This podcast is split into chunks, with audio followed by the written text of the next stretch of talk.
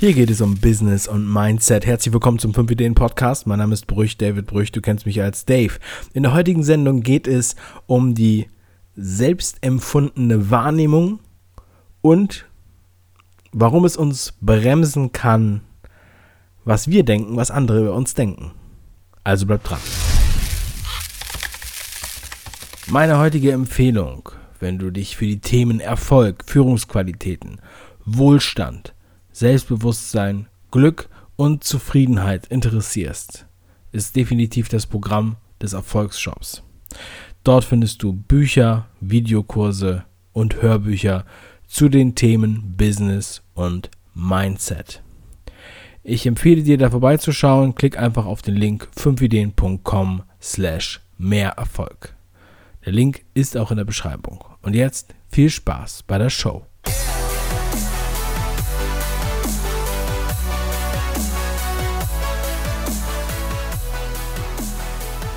Bevor wir jetzt so richtig mit der Podcast-Sendung starten, möchte ich noch mal ganz kurz ähm, was erzählen, denn ähm, ich hatte ja Montag angekündigt, dass in der nächsten Podcast-Folge ein Interview mit Christian Bischoff ansteht. Christian Bischoff, der Life-Coach, der Motivationscoach, der mit seinem Podcast immer sehr weit oben hier in den Podcast-Charts ist. Nun, das war nicht einfach nur so dahergesagt, ich hatte eigentlich einen Termin mit ihm am Montag um 15 Uhr. Hatte er auch erwähnt, dass ich da einen Livestream machen wollte auf dem 5-Ideen-Kanal bei YouTube. Und wir hatten auch gleichzeitig noch einen Livestream bei Christian geplant. Aber dann war es so, ich wollte gerade losfahren und ähm, dann kam meine Freundin wieder vom Kindergarten mit meinem Sohn und es gab halt folgenden Vorfall.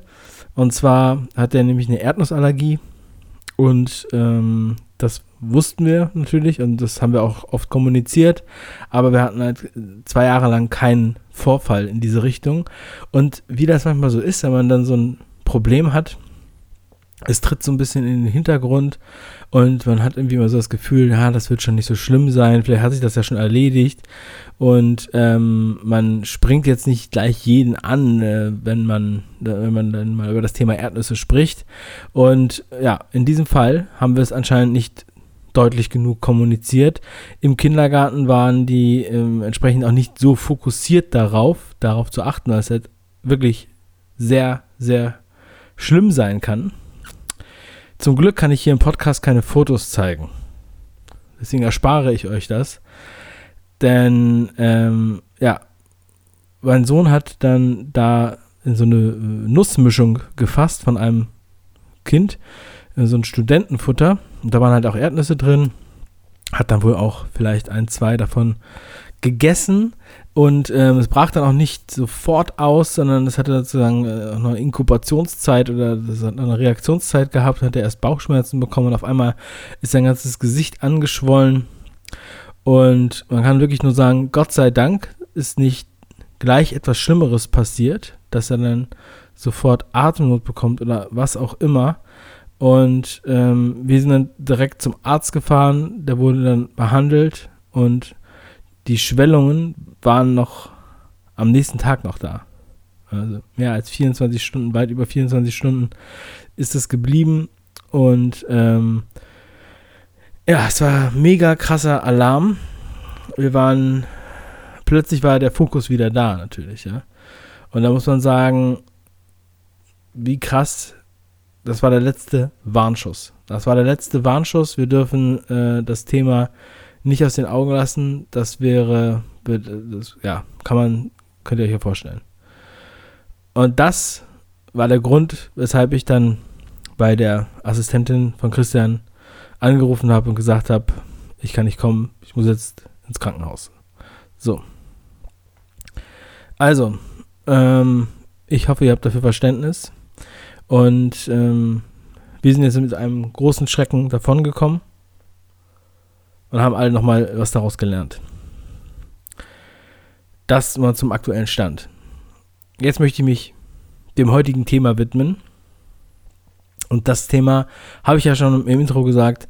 Es geht um die wahrgenommene Selbstdarstellung, könnte man sagen. Oder wie mm, man denkt, dass andere über einen denken. Heute kam eine Freundin zu mir und sagte, dass sie ähm, im Gespräch mit einem mit einer neuen Bekannten, da kam bei ihr so ein Gefühl auf. Es kam so ein Gefühl auf, wo sie dann, ähm, also sie war sehr sympathisch mit dieser Person, sie waren auf einer Wellenlänge, sie haben sich ganz, ganz nett unterhalten die ganze Zeit und ähm, sie hat sich auch sehr wohl gefühlt.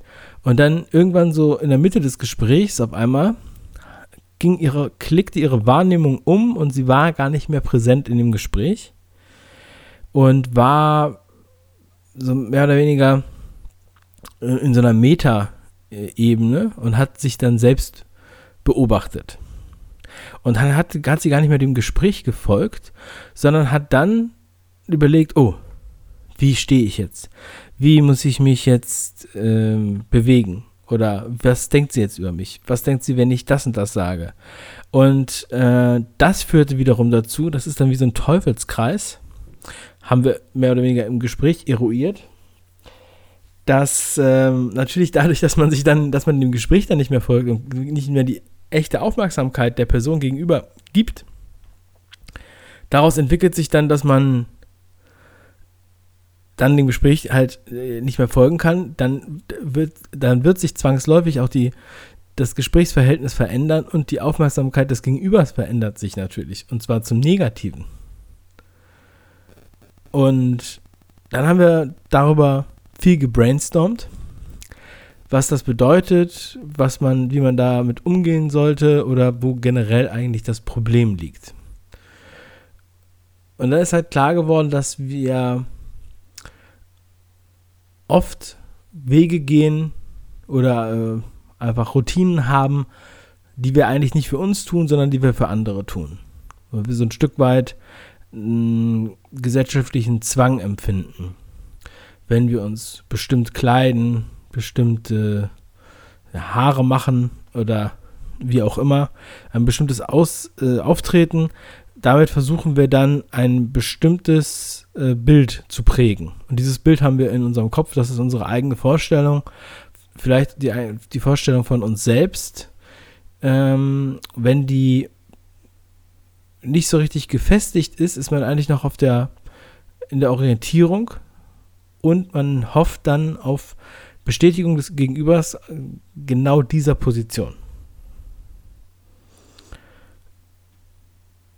Jetzt ist die alte Frage, wie kann man damit umgehen oder wie kann man damit besser umgehen, dass man, dass man in diesem Problem nicht verfällt. Also wie kriegt man es das hin, dass man sich dann weniger Gedanken über sich selbst macht? Es gibt ja diese, diese Härtefall-Strategie, äh, die habe ich auch schon mal hier im Podcast angesprochen.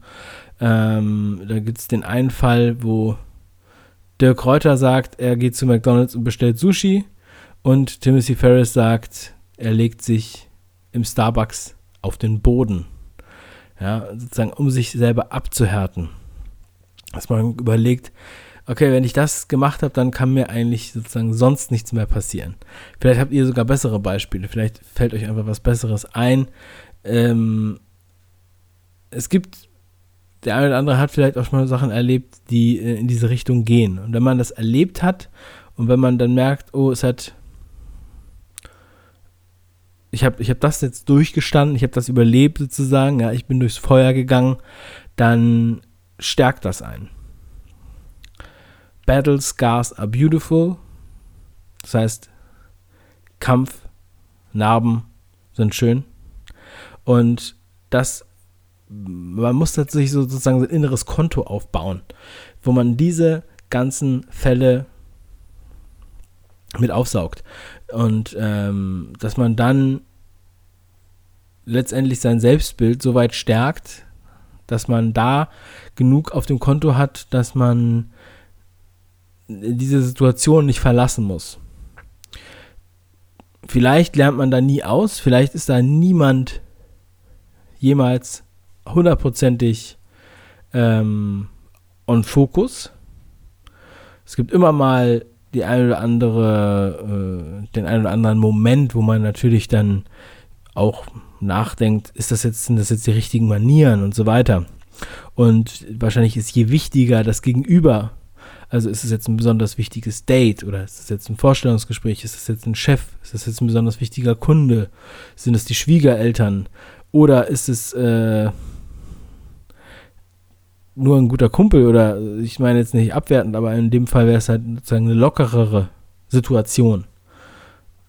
Und entsprechend werden dann halt diese Blockaden aufgerufen, weil man dann, weil die Alarmglocken losgehen und man ähm, fühlt sich dann auch im Stress, man fühlt sich dann auch nicht wohl und das führt dann auch dazu, dass man dann solche Situationen eher meidet, obwohl sie sehr, obwohl das wahrscheinlich dann wiederum einen negativen Strudel, negative, einen negativen Teufelskreis hervorrufen könnte.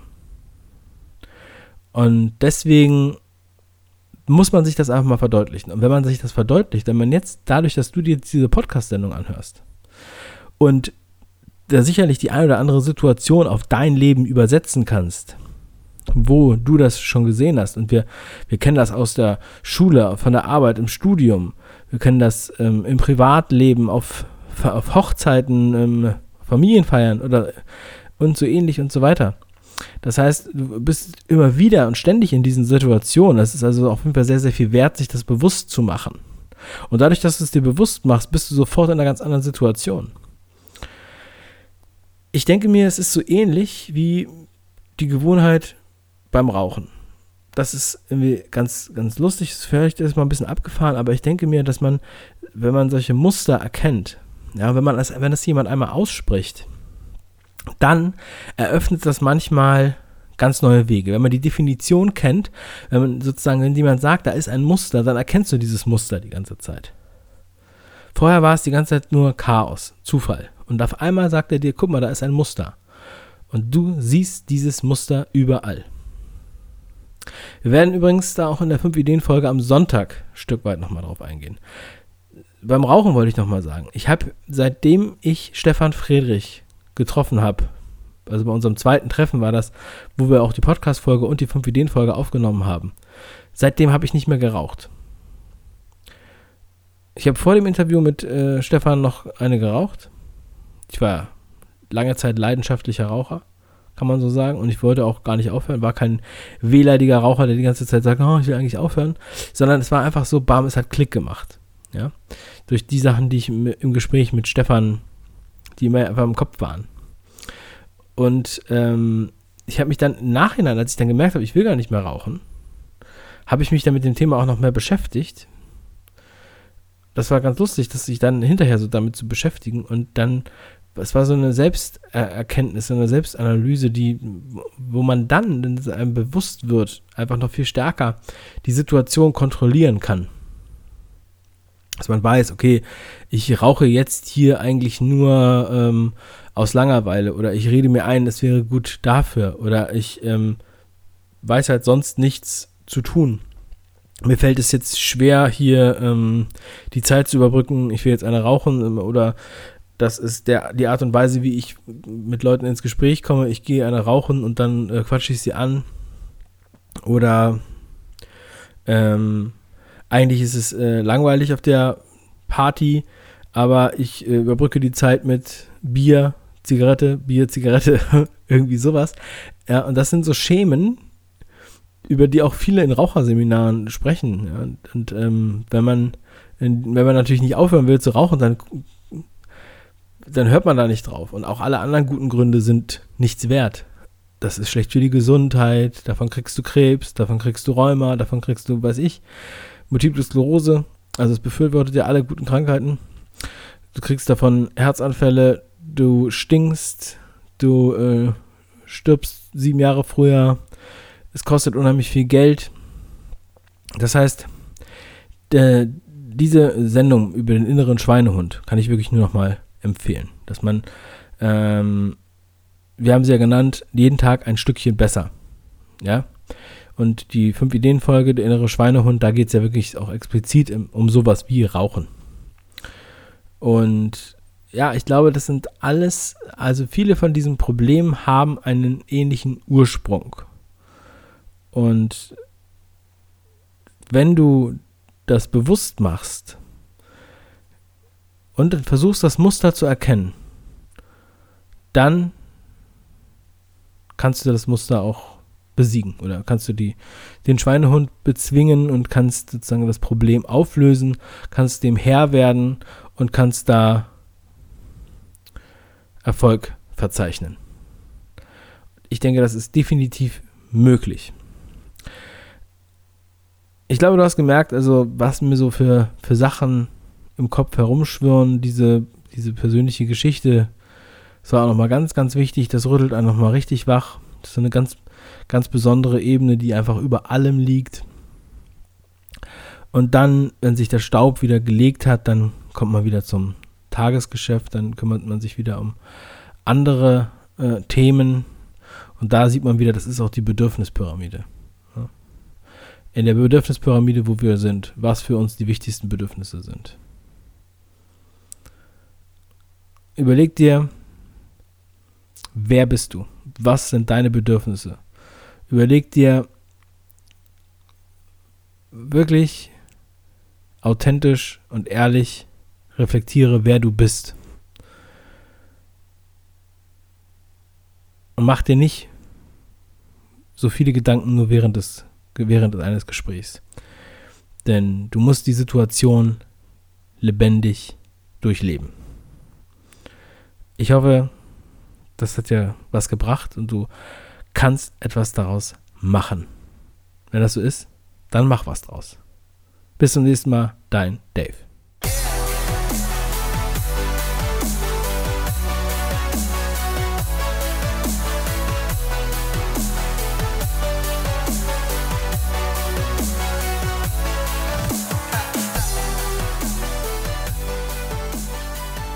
Meine heutige Empfehlung, wenn du dich für die Themen Erfolg, Führungsqualitäten, Wohlstand, Selbstbewusstsein, Glück und Zufriedenheit interessierst, ist definitiv das Programm des Erfolgsshops. Dort findest du Bücher, Videokurse und Hörbücher zu den Themen Business und Mindset. Ich empfehle dir da vorbeizuschauen. Klick einfach auf den Link 5ideen.com slash mehr Erfolg. Der Link ist auch in der Beschreibung.